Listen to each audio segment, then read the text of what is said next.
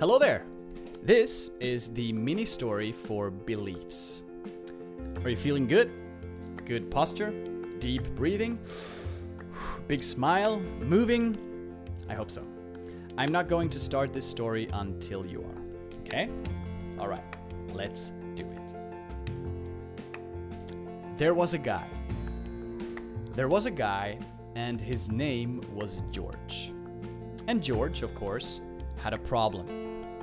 Well, in fact, George had two problems.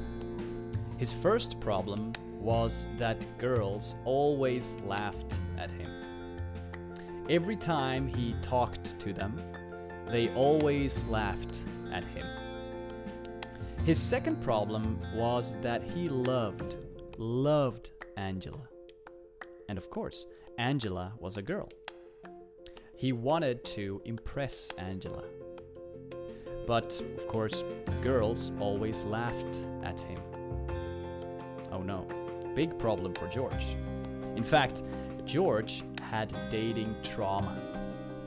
With beautiful girls, he had super dating trauma. So George had some very big problems. But one day he decided, I will develop new empowering beliefs. He was going to heal his dating trauma. He was going to heal his dating trauma with new empowering beliefs. So every day he said an incantation. His incantation was, I'm handsome and I'm cool. Every day, George looked in the mirror and he said, I'm handsome and I'm cool. It was his incantation. He said it all the time. When he was eating breakfast, he said, I'm handsome and I'm cool. When he was walking to work, he said, I'm handsome and I'm cool. During lunch, he said, I'm handsome and I'm cool. Going home from work, he said, I'm handsome and I'm cool. Eating dinner, watching TV, all the time, every day, he said the same incantation I'm handsome and I'm cool. He repeated it again and again and again and again. It was an incantation. He started to believe it. So he started to go to the gym. He went to the gym every day. At the gym, he worked out. He lifted weights. He exercised. He got stronger. Then he went to a public speaking class. He learned how to speak to people.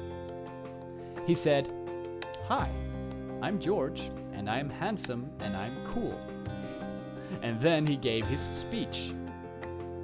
And when he finished, he said, Thank you, I'm George, and I'm handsome and I'm cool. He became stronger. His speaking got better and better and better. And one day, amazingly, he was handsome.